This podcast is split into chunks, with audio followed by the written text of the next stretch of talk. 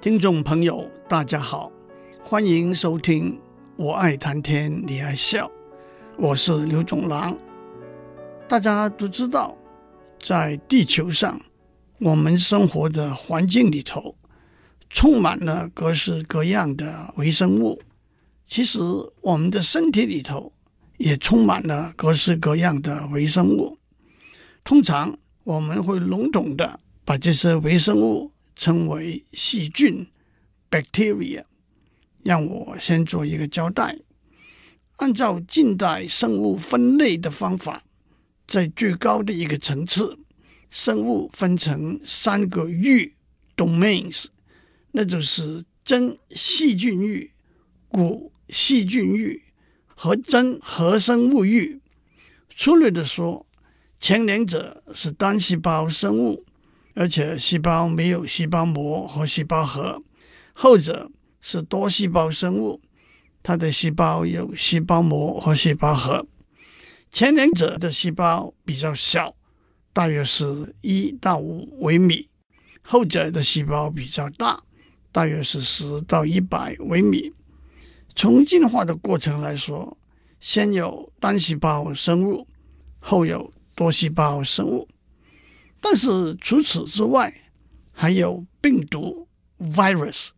让我趁这个机会多讲一点，什么是病毒？病毒是不是一个有生命的生物呢？这倒没有一个斩钉截铁的答案。病毒不能被看成一个生命体的主要理由是，它自己没有复制。繁殖的能力，它是一个复杂的大分子，含有蛋白质、核酸、脂和碳水化合物。核酸组成 DNA 或者 RNA，那就是病毒的基因。当病毒单独存在的时候，它是一个处于静止状态的颗粒。可是，当它进入一个有生命的细胞之后，这个有生命的细胞叫做宿主细胞 （host cell），病毒就会利用宿主细胞的能量和合成的机制，大量复制自己。这一个喧宾夺主的行为，最后导致宿主细胞的死亡，大量的病毒就再去找新的宿主细胞了。让我做一个交代。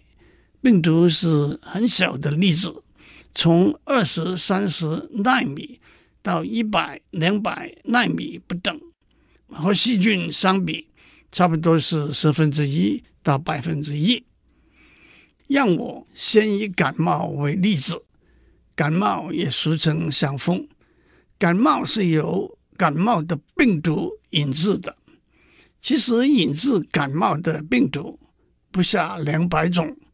当感冒的病毒入侵我们上呼吸道，包括鼻、喉和声带等地方的细胞的时候，我们体内的免疫系统就会启动防御的行动，这包括发炎和增加白血球的释放的数量，直到感冒的病毒被消灭为止。这也就解释了我们感冒的时候鼻塞。流鼻水、打喷嚏、咳嗽、喉咙痛等症状，感冒的病患把感冒的病毒传给别人有许多途径。鼻水和鼻涕中的病毒会经由喷嚏、咳嗽或者握手等肢体的接触传到别人的身体上去。所以，当感冒病患打喷嚏，咳嗽的时候，离开他比较远，和跟他接触之后洗手，不要揉鼻子、眼睛等，都是基本的防御动作。至于病毒在空气中或者物体的表面能够活多久呢？这倒没有固定的数据，一般说是几分钟到几个钟头。讲到这里，我们可以澄清一个大家平常没有注意的小节。流行性感冒是由流行性感冒的病毒引致的，通常分成 A 型、B 型和 C 型的病毒。我们往往把感冒和流行性感冒混为一谈，有两个原因：第一，它们有若干相似的症状；第二，在英文里，感冒是 common cold，流行性感冒是 influenza。为什么在中文里头都用感冒这个词呢？但没有一个明确的答案，因为在中医典籍里头找不到这个词。一个解释是感受冒犯了外面的风邪而引起的疾病。既然讲到感冒和流行性感冒的病毒，这样我们更广泛的多讲一点，把不同的病毒分类和把不同的生物分类相似。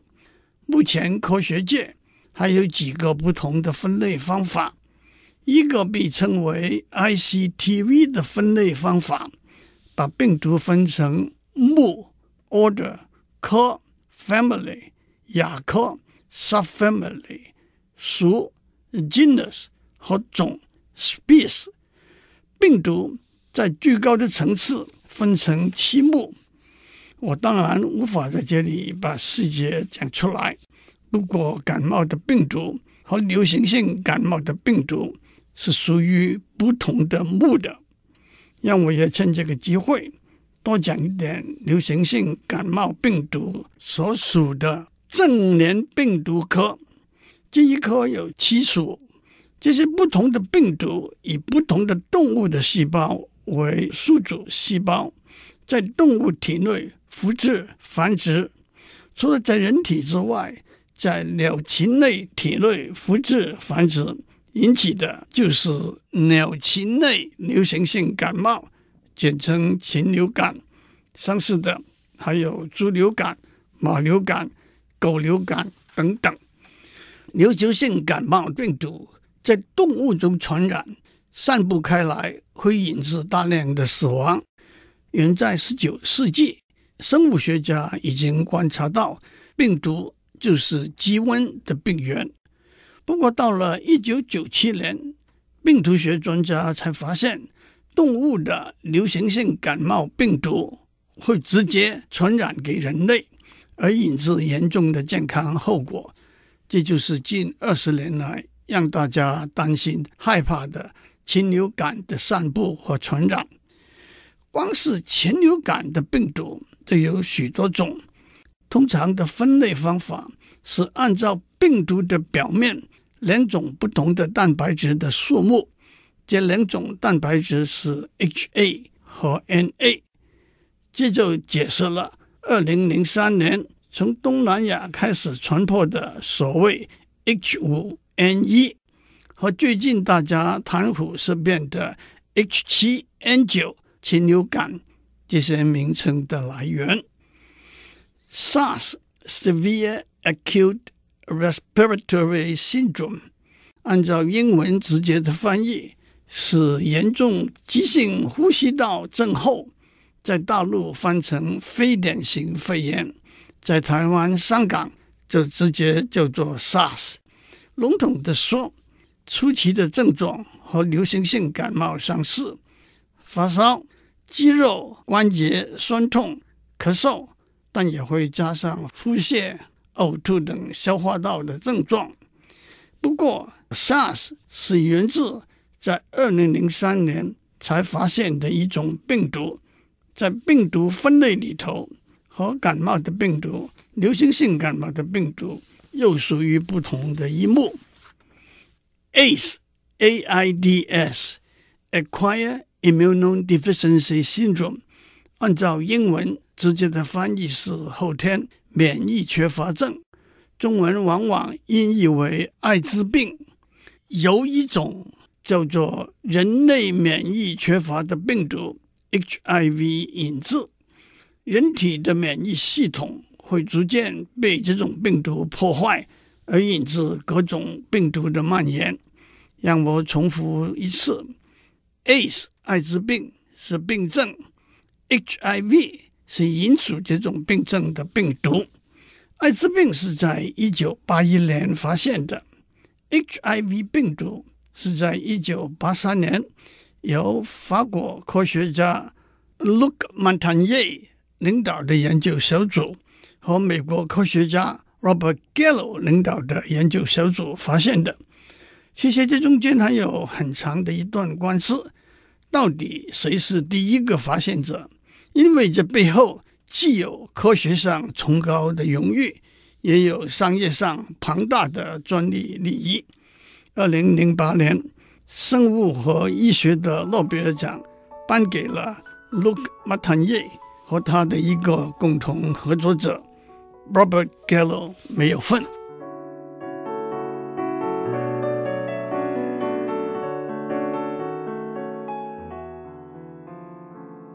接下来就让我们谈谈人体的免疫系统。我们的生活环境里头充满了各式各样的微生物 （microorganisms），无可避免的，许多微生物可能经由各种途径进入我们的身体里头去。这些微生物包括病毒、细菌、寄生虫、花粉。尘、毒性的化学物等，在教科书里头都统称为病原 （pathogen）。我就比较轻松的统称它们为外来异物。这些外来异物，有些是对我们的身体的健康有助力的好帮手，有些是会引起严重甚至致命的后果的大坏蛋。也有些是无关痛痒的帮闲分子。我们的身体必须有一个周密的系统来维护我们身体的健康，这就是我们的免疫系统 （immune system）。因此，首先，免疫系统必须有辨别好人和坏人的能力。把坏人辨别出来之后，有些时候只要知道他是坏人。就乱枪扫射，格杀勿论。有些时候倒是要先弄清楚他是哪一种坏人，也要用适当的武器来把他消灭。这当然中间也包括了不能乱杀无辜的防范。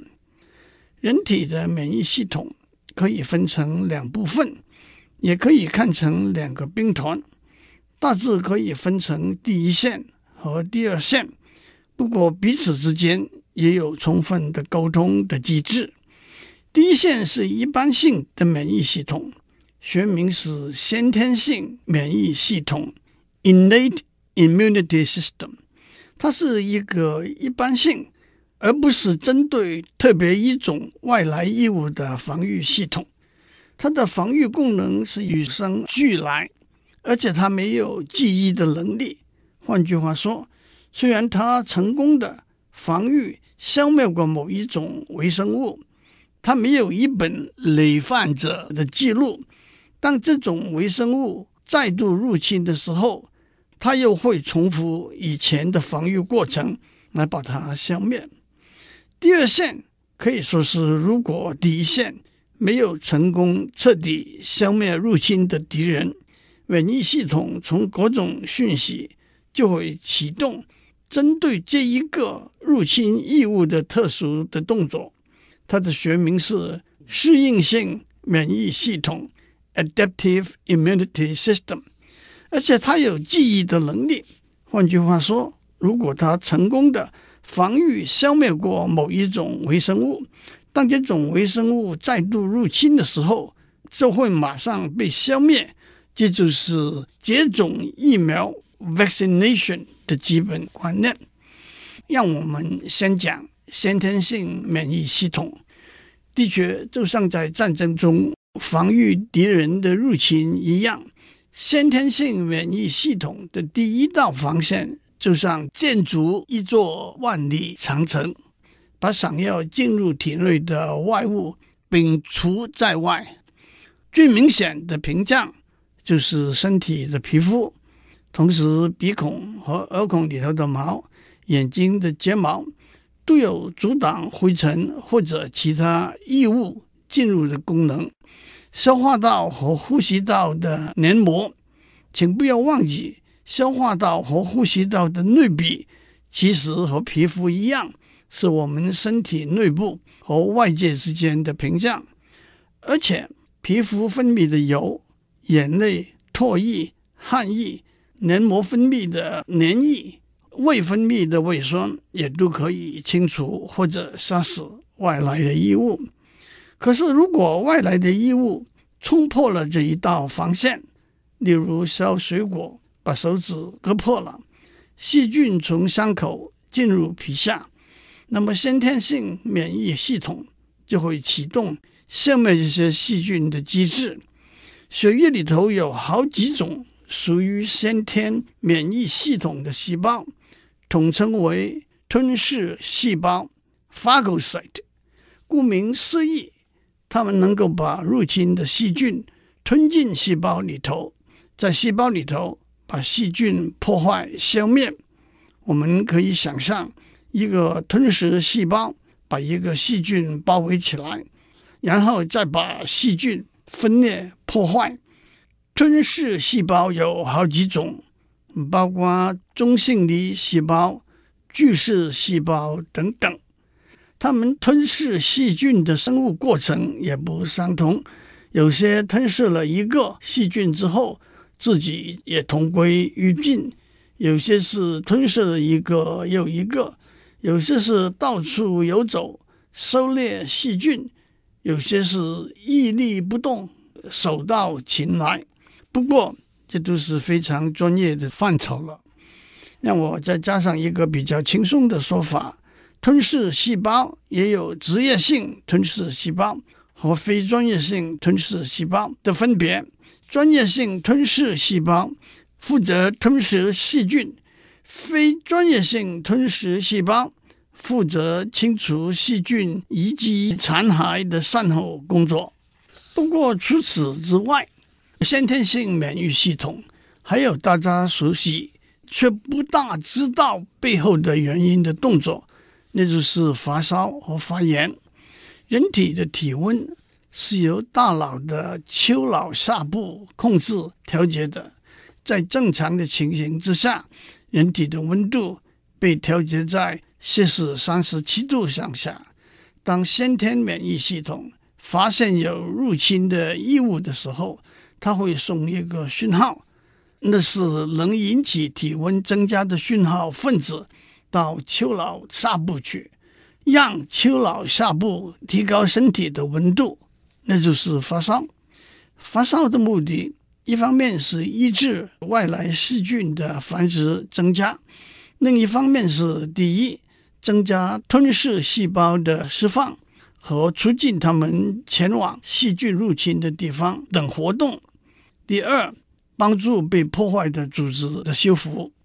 不过，当发烧的温度超过了某一个安全上限，就会带来身体健康的损害了。先天免疫系统对入侵异物的另一个反应是发炎。当异物侵入体内，或者身体组织被损坏，例如一颗布满细菌的钉子插进来，身体察觉到异常的状况的时候，先天免疫系统。就会发出讯号，经由一种细胞激素求救。细菌所在或者皮肤肌肉组织附近的微血管就会膨胀，让更多的血和水分被传送过来。同时，微血管的管壁的渗透性也会增加，让更多的血、养分和水分从微血管渗入到细菌所在。或者受损害的组织的地方，水里的吞噬细胞就会发挥它的功能，把细菌消灭。养分和水分也帮助受损害的纤维复原，这就解释了发炎的时候红和肿的现象。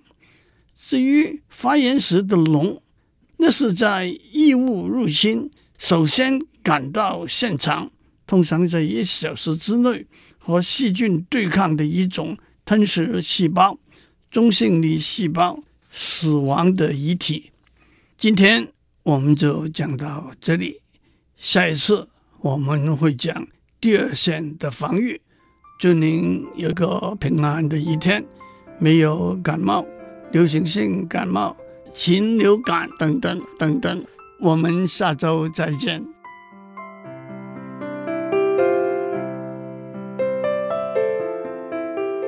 以上内容由台达电子文教基金会赞助播出。